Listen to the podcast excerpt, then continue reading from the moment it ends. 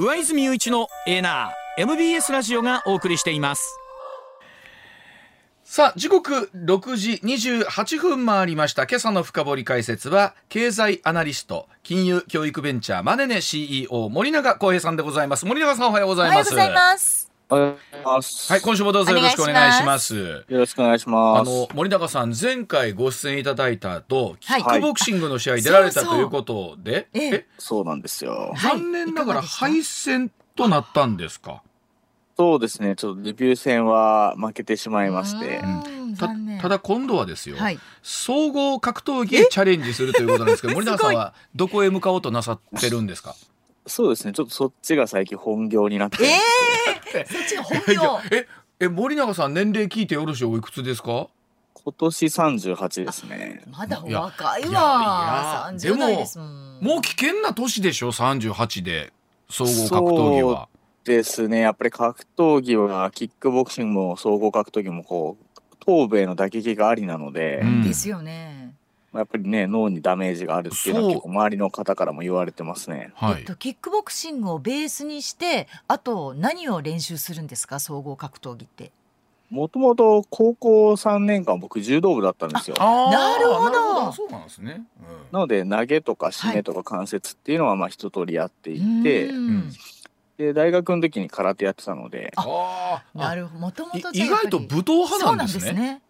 ねそうですね意外とはいあの本ばっか読んでると思われがちなんですけども、はいはい。そんなこともないっていうところへえ ちょっとあのまだ直接お会いしたことがないんでね今度お会いする時ちょっと心してはいお会いするように、いえいえはいいたします。はい。ではそんな中でございますがまずは森永さんにこちらのお話から伺います。さあジャニーズの性加害問題2日に行われた会見森永さんはどうご覧になったでしょうか？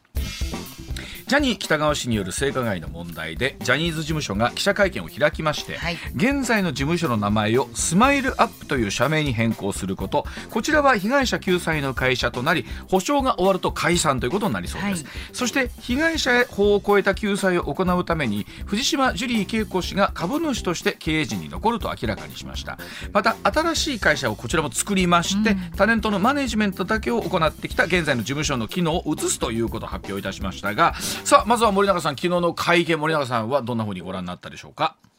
まあそうですね、うん。その昨日の前に一回最初やったじゃないですか、はい、うん。あの時がこうあまりにもこう内容が不十分だったことで、うん。むしろこう会見したことでなんかより炎上しちゃったような印象ありましたけども、うん。まあ、それもあって今回はですねさすがに多少の具体性は出てきた会見だったとは思っていますと。うん。ただまあ昨日の会見でじゃあ幕引きですねっていうことはまずなくて、ようやくこう具体的な話を進めていくための一歩が、うん。まあは走り出したのかなという印象を受けましたね。あのいろんなね、えっと、例えばあー会社とかにお詳しい方がおっしゃるのは、はい。基本やっぱりこの会社2つに分けて、うん。保証救済をする会社とうん。マネジメントの会社を別にするのが一番いいんじゃないか、これあの多くの方がおっしゃってたんですけどね。いつもな最初の段階では決まってなかったんですかね森永さんこれね。まあやっぱりこう社長交代とか、うん。まあ、あとはその結局こういう話をするときって被害の規模がどれぐらいなんですかとうん。いうところをやっぱある程度算定しないと、はい。まあ、正直何も言えないっていうのは多分会社側からすればある話で、まあ、そういう意味では逆にその最初の段階で全ての被害を洗い出して完璧な会見をしようとしてしまうと逆に今度会見するのにすごい時間かかってしまってねまあだから多分とりあえず最初にまず会見したっていうのがうん。まあ前回の会見だったと思うんですが。これやり方としてはやっぱり分かったことから順番にもまめに会見をしていくっていう方がまあ好感度的にはいいんですかね。まあ一回こう表にパンと出てしまった以上はまあこう黙ってるよりはうん。つどつどこう誠意を持ってやってますっていうこのスピード感だったりっていうのは大事だと思うんですけどただやっぱりそのどうしても当事者ではないっていうところが会見にもやっぱ出てきちゃうと思うんですよね。うん。うんうんまあ、そうすると正直なところ分かんないところもあるでしょうし。そうですよね。そうですよね。はい。確かに。ただあのだからそこは難しいですよね。うん。ただ僕もあの昨日会見を聞いてびっくりしたのがその保証を求めてる人が325人ということを聞くと、うん。あのいや一一口に325人その人それぞれに人生がもちろんね、うんあってと思った時にやっぱり相当な被害者の方がいらっしゃったんだなというのもね実感あるんですけどもね。うん。まあやっぱりその内容が内容だけにですね、はい。はい。実際しかももうすごい昔の話になってしまった方も多分被害者の中にはいるわけそうで、すね。うん。まあ、そうなるとそのもう思い出したくもないというかそう、ですね。うん。自分の中ではもう記憶から消してしまうことで自分を守るっていうことをや、うん。選んでる方も多分いるでしょうから、はい。まあ、そうすると昨日出たその300人ちょっとっていう数字っていうのが、うんまあ、果たして実態なのかと。うん。もうちょっと本当は多かったりするんじゃないかっていうのを考えると、うん。まあ、今回の事件のこう 闇の深さというか、そうですね。そうですねそれは感じますよね。うん。あのこれで、えっと、そのお金のところで言うと森永さんこれでお聞きしたいんですけど藤島さんはですねあの、まあ、うん。自分がその会社に残って、まあ、本来、えーよそからいろんななんか株式を買い取ってくれるとかいいお話もあったんだけれども、えー自分が会社に残ってえーなんならその相続税までお支払いをして、えー保証をするのが一番、えー被害者の方に対してむ向き合えるんだということをおっしゃっ、あの手紙の中でおっしゃってましたがこのこやり方っていうのはこれがやっぱり一番こう真摯だというふうに見ていいんでしょうか？どうなんでしょう？このあたりっていうのは。そうですね、もう保証に徹する会社ということになってしまうんであれば、うん。まあ、株式は100%持ってた方がいいと思うんですよ。うんはいはい。うん。なんでかというと保証に徹するとは今の時点では売上も資産も相当な金額があるわけで、なるほど、はいはい。まあ、それを完全に部外者の人がですね、はい。まあ、株はじゃあうちで買い取ってやるよってなった時に、うん。果たしてじゃあ保証にどんだけ手を尽くすんですかっていうところに疑問が残っちゃうわけですよ。だってこのタイミングで株をもらいに行くってことは、うん。ある意味価値の栗を拾うことであって、はいはい。それでももらおうとしてるってことは絶対裏にこう思惑があるわけですよね。と考えると株を持って自分で経営権を持ってしまった以上、うん。うんまあ、自分たちは当事者じゃないですからもうそうなったら株主から見れば、うん。まあ保証はそう、まあ、まあまあやっといて、うん。まあ、今ある利権利とかですね、はい。資産とかを使って、うん。まあ利益を上げていこうと、うんうんまあ、絶対そういう方向に行くわけなので、はいはい。まあ、そう考えるとやっぱり株は100%保有したまま、うんとにかく保証に全てを費やすと、はいはい。まあ、いう方が僕は誠意があるかなと思いますなるほど。まあそのあたりはそのコメントの中におっしゃった通りというところということですよね。あの手紙の中におっしゃった。はいなるほどわかりました。はい。ではあー続いてこちらでございます。6時35分回っています。さあ、インボイス制度など10月からいろいろな制度が変わってきました。さあ10月から消費税のインボイス制度適格請求書が始まりました。また最低賃金の見直しが行われまして全国平均で最低賃金1004円となりました、そしてふるさと納税の制度の見直しこれもありまして経費を寄付額の5割以下とする基準が厳格化されております。他にはですね広告なのに広告でないかのように表示するいわゆるステルスマーケティングの規制も行われています、はい。その他中古車販売価格の支払い総額を表示するとかお酒の税率、えー酒税のおが改正されましてビールと日本酒が減税となって、第3のビールが増税などなどいくつか10月1日から変わっておりますけれども、さあ森永さんは今回その10月からの部分で注目されている部分っていうのは森永さんどこだったんでしょうか？でまあいろいろありましたが、い。やはりちょっとここ1週間ぐらいですごく報道があったインボイス制インボイス度ですよね。制度ねそうですよね。はうい、ん。これはやっぱり多くの方に影響のあったことかなと思いますし、はい、まあ、実際今回そのちょっとニュースにもなりましたがうん、55万近いですね、うん。オンライン署名つまりストップインボイスと呼ばれるはい、インボイスをやめなさいと。うん、いうところがえー55万近くオンラインで署名が集まって、はい。うん。でこれがまあ先月の29日金曜日にこう岸田総理の秘書官にうん。手渡されたとい、いうことなんですけどうんも、うん。これ国内のオンライン署名とかって見ていくとですねはい、実はあの東京五輪はい、あれの開催中止を求める署名っていうのがほう。46万5千円で確かその当時では国内最多だったんですよね。なるほど。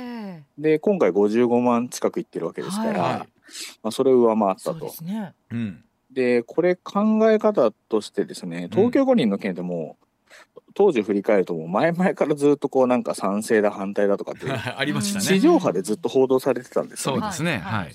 うん、一方でそのインボイスの件ってこの1週間ぐらいはようやく報道されましたけど、まそあその前ってあんまり報道されう。てなかったそうですよね。そうです本当そうでした。はい。うん。それでも東京五輪の開催中止よりも署名が集まったっていう事実は非常に大きいと思っていたんですよね。うん。ただじゃあそれをどう捉えるかっていうところなんですけども、うんそれだけ多くの反対の声があったにもかかわらず、うん。まあ、結局はまあ集めましたねっていうだけの事実が残ってしまって、はい。まあ別にそれはそうとしてっていうことでうん。粛々と始まってしまう、はいうん。だからこれはそれだけの反対の声を集めるというこうムーブメントがある意味起きたんだけれども、はい。ある意味ちょっとひ、まあ、冷たい見方をしてしまえば、うん。結局国民の声が集まったところで、うん。政府側は聞くうん。気もないし、粛々と決まったことはやりますよと、うん。まあ、いう話なのかなっていうことにもなっちゃうわけですよね。あの本当いろんなこう報道も含めてありましたけど、森永さん一番その反対してらっしゃる方の肝の部分っていうのをこう煮詰めていくとどんなところになるんですかね？まあこれ多分ちゃんと考えていくと結局消費税のあり方というか、はいはい。そもそも消費税って何なのはいみたいな話になってきて、はいはい。ううんん、なんかインボイスっていうのはそのき考えるきっかけにしかなってなくって、うん。そもそもこの税金ってどういう捉え方をすべきなんだっけっていうところの、まあ、認識がもうずれてるところで賛成派と反対派がバチバチやりだして、はい。で結果的にそのそもそも認識違う中で賛成反対してるんで、うん。議論にならないんですよそうです。おっしゃる通りその消費税とは何ぞや。これ森永さんのご説明の中では消費税はどういうふうなものと我々捉えればいいですか？改めて。まあ、従来うん。はその事業者がですね、うん。えーその売上として立てたものからうん。経費をこう差し引いて、はい。そこにこう消費税を計算していくっていうのがまあ従来の考え方ですと。でこのに基づけば当然インボイス反対っていう話になってくるんですが、うんただ一方でインボイス賛成だって思ってる人たちの立場を言うと、うん。結局みんな消費税自分たちで払ってるでしょと。はいうん払ってます。で事業者側からすると仕入れの時に自分で払ったものとうん。売り上げを上げた時に消費税として受け取ったもの。うん。これを引き算して残ったものを税務署に届け出てるわけだから、いうん。や売り上げが1000万未満だろうが、うん。あ当てる。うん払うべきだろうっていうのがこう賛成派たちの意見なんですよね。そもそも見方が全然違う、うん。うん。消費税預かってるって思ってりゃそれは賛成になるし、はいい、はいやいやそれは別に預かってなくてうん。対価としてうん。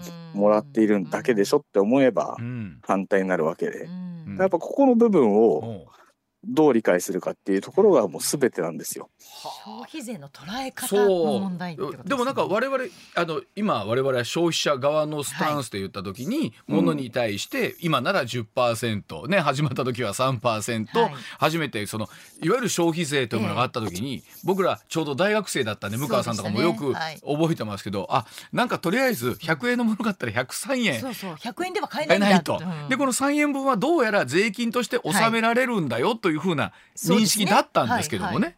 うん。うん。そうなんですよね、うんうん。だからそこがやっぱりどう捉えますかっていう議論が全くなされないというか、うん。ある意味教育が税の教育がなされないまま。そうそうそうまあだからそういう意味で言うともうちょっとこう話を広げていけば、やはりその教育の段階でうん税金のあり方とか、うんまあそういうものをちゃんと教えるべきなのかなと、うんまあいう気はしますよね。うん。まあもちろん我々が社会生活していく上で税というのはこれもちろんなくてははい。っていうところではあるんでしょうけれども、まあ一方で本当にこれってその酒税も含めてですけどコントロールしようと思えばいろんな形のコントロールができますもんね。ううん。おっしゃる通りですね。はい。だからその結局例えばその税のあり方っていう意味で言うと、うん何をするにしても税金で財源を作らないといけないんだと、うんうんうん。まあ、いうことがまあある意味教科書には書いてあったりするわけですよ。はいはい。こうなんか僕らが税金払わないとはこうゴミ収集車も来なくなるしみたいな。まあよく書いてありますよね。ああります。これこれはどうなんですか？うん合ってんの？間違ってんの？いやでもこれはおかしな話で。あまあはいはい。えだって国ができてじゃあ1年目を考えましょうと僕言うんですけど。は国ができて1年目って別にゴミ収集車とか走ってゴミ回収してくれるよねと。あうん。国だから。国だから、でじゃあ誰がそのお金払うのって言ったら国が払ってるわけですよね。はい。そうですね。うん。でそうやってぐるぐる経済を2年3年4年って回していくうちにうん。どんどんその国に出回るお金っていうのが国からバンバン出ていって、うんうん。お金がこう溢れていっちゃうわけですよ。うんはいでその溢れ続けるとこう物価がすごい上がっちゃうので、うんじゃあ一部をちょっとお金の量を回収しましょうということで、うん。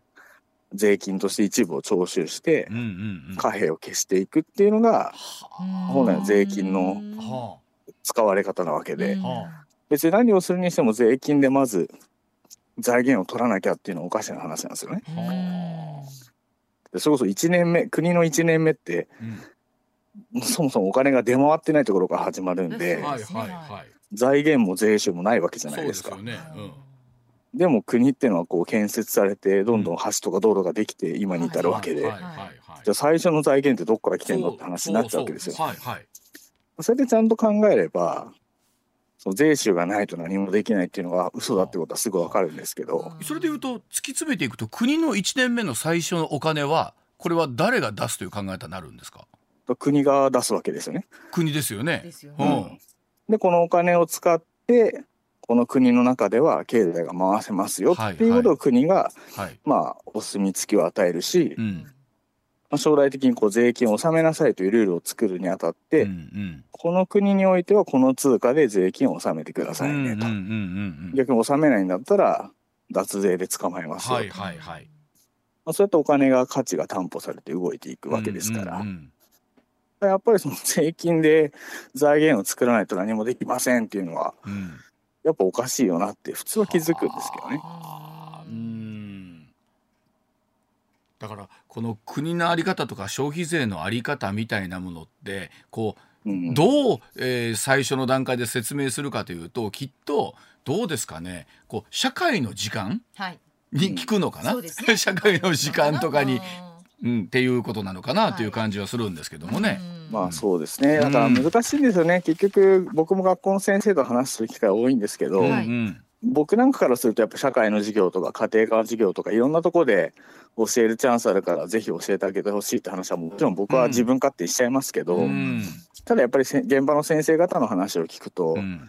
やっぱ先生たちはもういろんなことそりゃ上から詰め込まれてて、うんもうなんか英語やれとかプログラミングやれとか どんどんどんどん新しいこと詰め込まれて、うんそうですねまあ、ね。そこにいわゆる金融教育みたいなのまで突っ込まれると、な自かなか分たちはオーバーワークしちゃうと。えーそうですよね。だからうんおっしゃるようにその金融教育今森永さん力入れてくださってますけど、はい。なかなか学校の授業では手が回らないっていうのは本当に現状としてあると思いますけどこのインボイスとかで揉め揉めるというか考え方があるとなるとそこのベースのところの知識を一緒にしとかないとっていうところはあるんだなという。そうですね。はい。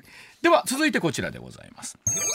さあ代引き配達を利用した送りつけ詐欺なるものが増えているようでございます。え産経新聞の記事によりますと通販大手アマゾンから身に覚えのない商品が代引きで届きまして家族が注文したと思ってお金を支払ってしまうケースが増えているということなんですが、えー実際この不審な代引き配達に関する国民生活センターへの相談件数が5年前の2.5倍近く増えているということなんですけれども、これこんなこと森永さんまああるんですね。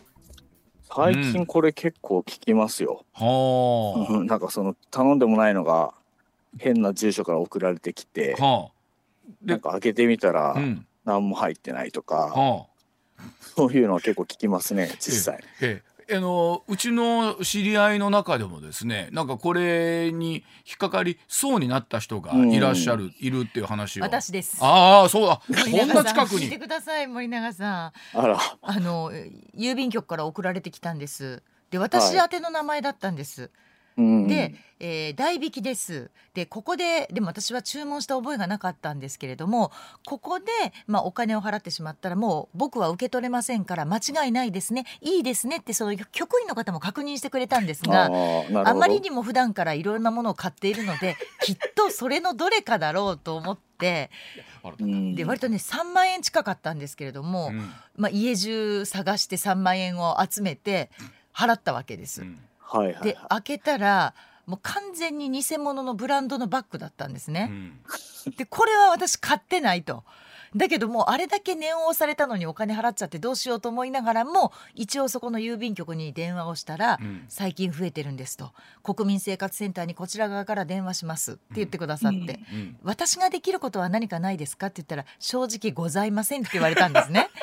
でも私もいても立ってもいられず配送センターの電話番号が書いてあったのでその配送センターに電話をしたんです。うん。うん。そしたら明らかに日本人ではない口調の外国の方が出られてうん。で買ったんじゃないのかというから買ってないというふうに言ったらじゃあその商品を送り返してくれと。うん。送り返してくれたらそのもらった現金を書き留めで返すからって言われたんです。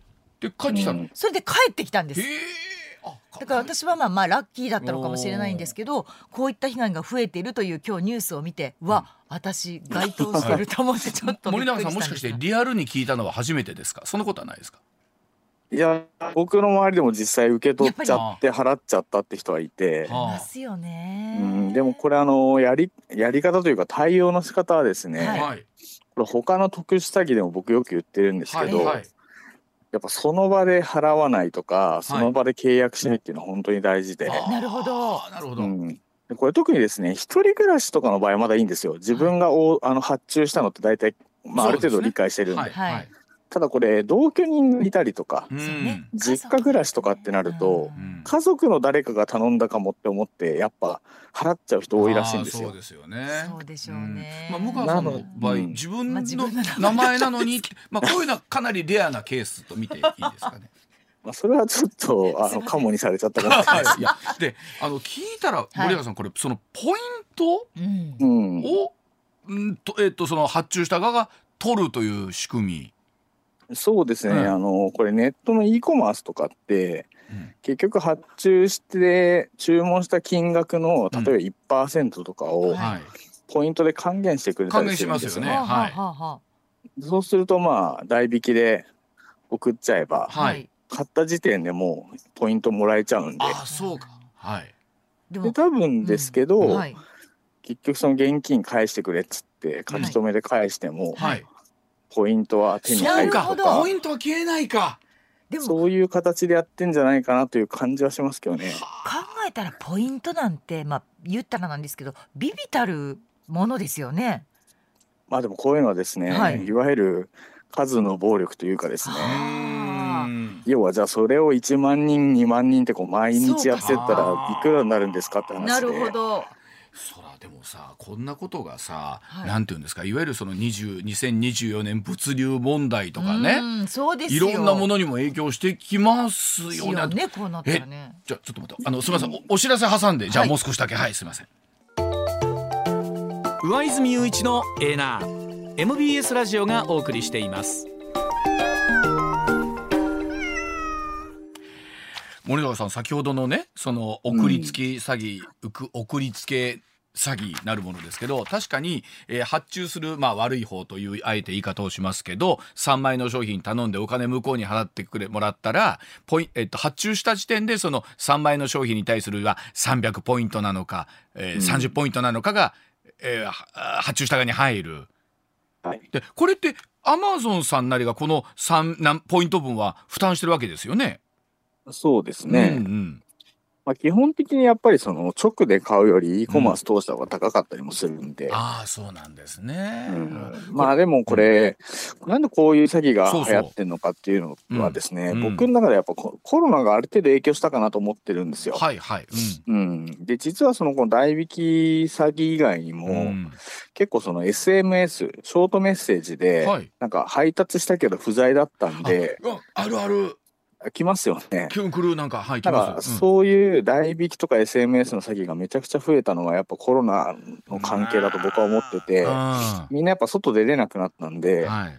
今まで e コマース使ったことなかった人たちもうん結構使うようになったんでそうか意外とその代引きとか SMS とか来ると、あ、あれかなとかって言って信じちゃうんですよ。確かに、うん、なんか、うん。そういえばなんかなんかは頼んだなっていうのありますもんね。そうそうそうう。ん。結構そういう意味では、まあ褒めるわけじゃないけど、詐欺師たちも頭使ってて、うん、はい。こうちょっとある意味自制をちゃんと掴んでるというかね。はい、うん、うん。まあだからあのおっしゃったようにすぐその場で払わないという習慣ねあの不審に思ったらね、えー送られてきたらはい。一旦家族に確認をする、えーそして迷ったらその場で払わない。これでいいですね森永さん。そうですね。はい。まずは一旦落ち着きましょうとい一旦落ち着きましょう。肝に銘じます。はい。ではもう一つ、えーこちらでございます。えー住宅ローンのフラット352ヶ月連続で金利引き上げとなりました。えー長期金利の上昇を背景にえー長期固定型の住宅ローンフラット35の最も低い金利が今月から2ヶ月連続で引き上げとなりました、はい。えーフラット35住宅金融支援機構が民間の金融機関と提携して取り扱う住宅ローンで最長で35年金利が固定されるというものなんですが、えー金利は金融機関によって異なりますが、はい。住宅金融機構今月適用される金利について最も低い金利で1.88%と先月より0.08ポイント引き上げとなりました、さあこのあたりじわりと上がってきてますが森永さんどう見ればいいでしょうか？はい、そうですね。うん。これあの日銀の金融政策の一環としてですね、うん。このいわゆるイールドカーブコントロールと、はい、うん。つまり10国債の10年ものの利回りのところをこう押さえつけにいくはい。とはい。うことを、まあ、黒田前総裁の時からずっとやってたわけなんですけれども、うんうんまあ、徐々にその上限というものを上げていってまして、はい。まあ、ついこの間上田総裁はですね、うん。その柔軟化という言葉を使いましたけれども、うん。まあこの10年国債の上限1%までは、まあ、事実上うん容認するとはい。うん。いうことで、まあ、今市場ではそのまだ1%にいってないですけども、うん。まあ、0.75ぐらいまではじわじわと上がってきているっていうのがまず1個背景としてあって、はい。まあ、もう1個はですねやはりそのお大手の新聞社のインタビューに対して、うん。まあ、上田総裁がそのいわゆる金融緩和を、うん。まあ、解除するかもみたいなですね、はい。まあ、そう解除するとは全然言ってないんですけども、するかもってちょっと匂うような言い方をしたと、うん。まあ、これが結構僕はポイントだなと思っていて、はい。あの日銀ですからうん。日銀の総裁ですから、好うん。き勝手喋ってですね、うん。それが何の高越もなく、うん。外に出るっていうのはあんまり考えられないんですよ。はいうんまあそうですよね。はい。うん。やっぱ世の中動かしちゃうわけですそうから。ですよね。はい。ってことは逆にそこを考えると、うん金融緩和解除するかもっていう匂わせの記事がうん。目を通った上で出てるわけですよねと。うんうんうんうんうん。ってことはこれ考え方次第じゃ、はい。ある意味公認で喋ったよねそれって話なんですよね。ままあまあそうです。あ、そうなると市場っていうのをこう先読みして動きますから、はい。あこれはもうなんかね年末とか年明けにあんじゃないのっていう話になって、うん。どんどん先読みして動くと、まあ、金利がこうやってバンバン上がっていって、はい結果的にその住宅ローンっていうのは金利に連動しますから。ね。はい。うん。固定から最初は上がっていってこれでまあゼロ金利解除みたいな話になってくるとはい。今度は変動で組んでる人たちにも金利上昇っていうものが来ると。出てくる。いうことですよね。まああのこれそうやって思う時にいつも日銀総裁とかって好き勝手に喋れませんね。いやまあそりゃそうですしまあそうあるべきなんですよ。ね。あのなんていうのニュアンス一個間違えるだけでも今おっしゃったように、はい。にお匂わすっていうのもそうそうそうね？匂わせっていうのがねまたうね、ん、でそれまあも取り方でもこれあのそうそう、うん、結構でも市場との対話っていう言葉を特に海外では使ったりするんですけどはいはい、結局そのまあ政府とか中央銀行からすると、うんサプライズを与えることって全くメリットないんですよ。市場が混乱するんで。なるほど。なるほど。そうなんですね。うん。とはいえ一切匂わせ禁止よってやるとうん、何をやったってサプライズになるんですよ。匂わせてないから。あーそうですね。確かに。そうか。なのでそこのバランスがすごい難しくって全くブラインドでやってしまうとパッて出た時にサプライズってなっちゃいますけそうどですよねかといって匂わせすぎるとこう事前に動かれちゃうわけなので。さじ加減難しいね。そうなんですよ。でも今聞いて思ったのはなるほどと。サプライズ好きってもダメなんですね。そうですね。だから例えばですけど、うん。このタイミングでうん。もうマイナス金利やめてうんなんならゼロ金利もやめてうん。みたいな、うんうんうんうん。このじゃじゃーんみたいなサプライズを2つ続けますみたいなことやると、はい。もうマーケット混乱しますから。すよね。一気にですもんね。ね。例えば一気に円高にドーンって触れちゃったりとか、はあ。そんなんやるメリットって誰にもないよねと。はあ。でもそのあのなんかね偉い人の会議の匂わせ具合はどれぐらいにしましょうかってバランス言がねうと確かに。こそれは総裁ここまではおっしゃこここまで、匂わせはここまで難しい難しいですね。確かに。いやだからもうこれマーケットというかトレードしてる人たちはもう本当にそれをさらに深読みしていくのでそうでしょ？うそうでしょ？う、なんか面い、白いのはもうアメリカの FRB の議長とか喋り出すと、はい、なんか今日は声のトーンがみたいな。えー、声のトーンまで。そういうなんかこう AI を使った分析をやろうとしてる人たちもいるんですよ。すごい。そうか。だから声のトーンとか表情筋とかを読み取って、えーこれなんかちょっと言いづらいことこれから言うからこわばってるぞとか。だ かなるほど。えそこまでみんな先読みするんですからそれやり始めちゃうと、うんもうなんか冗談みたいな世界が待っててもうなんか覆面かぶって出てくるとか。そうですね。もう顔も見せないぞ。表情筋なんて見せないぞみたいな感じになりますけど。そうか。まあでもまあそういうまさにその上田さんの、えー、一言その匂わせをを感じてというところからこうなってきたということだそうです。でしょうねとなってくるとでも2ヶ月連続と連続ということはすいません。最後に。あのどうなんですか？これ3ヶ月目まで含めてあるのかっていうのはこの森田さんどうなんですか？これは分かんない。まあ足元物価も上がっていて円安も進んでいるんで、うん。はいちょっといい加減金融緩和やめろっていう声がこう世論としても出来上がりつつあると僕は感じてるんですよねねはいだからそう考えうんると3ヶ月目っていうのもありそうだなとは思いますよね思いますけどね。うんなるほど。今日は本当、なるほど、そうなんだ。もう表情、声のトーンまで一つ読んで、みんな通し大変な世界。ありがとうございます。森高さんではまた引き続きよろしくお願いいたします。ありがとうございました。はありがとうございました上泉雄一のエーナー MBS ラジオがお送りしています取れたてピックアップニュース。こだわりの朝どれニュースをご紹介、はい。まずはこちらです今年のノーベル生理学医学賞の受賞者に新型コロナウイルスのメッセンジャー RNA ワクチンの開発で大きな貢献をした、ハンガリー出身でアメリカのペンシルベニア大学の研究者カタリン・カリコ氏と同じくペンシルベニア大学のドリュー・ワイスマン氏の2人を選んだと発表しました。えーカリコ先生はそのハンガリーの出身で、はい。科学者なんて見たこともないというものすごい田舎でお生まれになったねご自身もおっしゃってて、ねはい。で車を売ったお金を、うん。当時持ち出しの金額が決まっているので、はい。お嬢ちゃんのぬいぐるみの背中にお金を隠し入れてそしてアメリカに渡ってそして研究された。うん。いや本当に伝記になるような本お方でいらっしゃいますがすごい方ですよね。はい、はい。うん。続いてはこちら中学受験塾大手四谷大塚の講師が教え子の女子児童を盗撮したなどとして逮捕された事件で警視庁は別の児童も盗撮していたとして再逮捕するとともに同僚の元、えー男性の講師も共謀していたとして新たに逮捕しました。この事件をめぐっては被害に遭った児童の名前や住所が SNS のグループチャットに投稿されていて警視庁は情報管理が不十分だったとして法人としての四谷大塚を個人情報保護法違反の疑いで書類送検しました。あの特に関東圏では四谷大塚っていうはい。と中学受験では本当にあの、ね。大変有名はいなところなんですけれども、まあ、こういったその子どもさんたちの個人情報を、まあ、一番管理しなきゃいけない人たちが勝手に盗み出して、はい。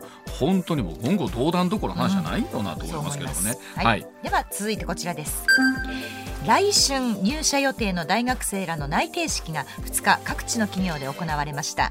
新型コロナウイルスの5類移行に伴い内定式はコロナ禍前と同規模でリアル開催する企業が8割に上りました、人手不足による企業の採用競争が厳しくなる中社員や内定者同士の交流を深めて学生をつなぎ止めたい企業の思惑もあるとみられます。あの昨日私とも毎日放送もで来年入ってくるメンバーが、あーこの内定式あったそうですけれども、まああの本当にこれまで3年間入社してきたメンバーってこういった交流が本当なかったんでねね。あのうちの後輩ながらかわいそうやなと思うところもあって少しずつこの復活してよかったですよね。はい。うん、続いてはスポーツですプロ野球の第一次戦力外通告期間が2日に始まりまして、はい。阪神北条選手、うん。高山選手が来季構想から外れたことが分かりました、持ち前の勝負強さで数々の勝利に貢献してきた両選手も若手選手の台頭により今季の一軍出場機会はゼロ、はい。トラファンからの声援が多い選手だけにその去就に注目が集まります。いや本当にあのこういった優勝の裏でね、はい。必ずこういった話ったらどのチームにもあるんですけどね。しかも北条選手、高山選手本当タイガースの時代を支えてきた選手たちがあったんでで